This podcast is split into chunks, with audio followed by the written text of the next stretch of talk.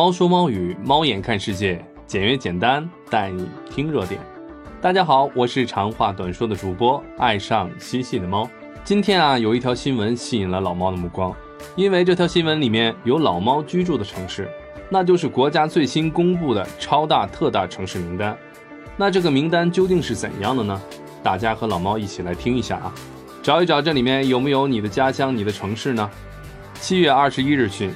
国常会审议通过关于在超大特大城市积极稳步推进城中村改造的指导意见。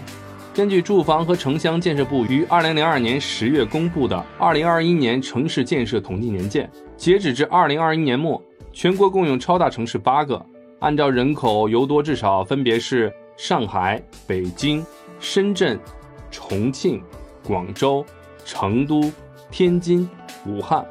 全国特大城市共有十一个，按照人口由多至少分别是杭州、东莞、西安、郑州、南京、济南、合肥、沈阳、青岛、长沙、哈尔滨。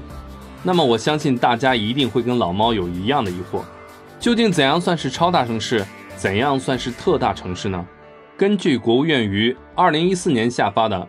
关于调整城市规模划分标准的通知，城区常住人口一千万以上的城市称为超大城市，城区常住人口五百万以上、一千万以下的城市称为特大城市。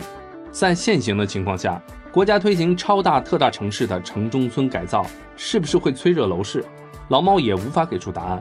但是老猫相信，国家所有的举措都是为了振奋现在萎靡的经济状态。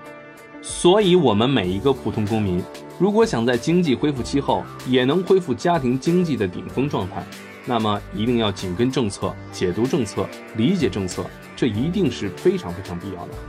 好了，预祝每一个想要在这个变革期找到风口的小伙伴都能够随风起航。我们今天的节目就聊到这里，有什么想和老猫讨论的，请在评论区留言。关注老猫不迷路，我是长话短说的主播，爱上嬉戏的猫。我们下期再见。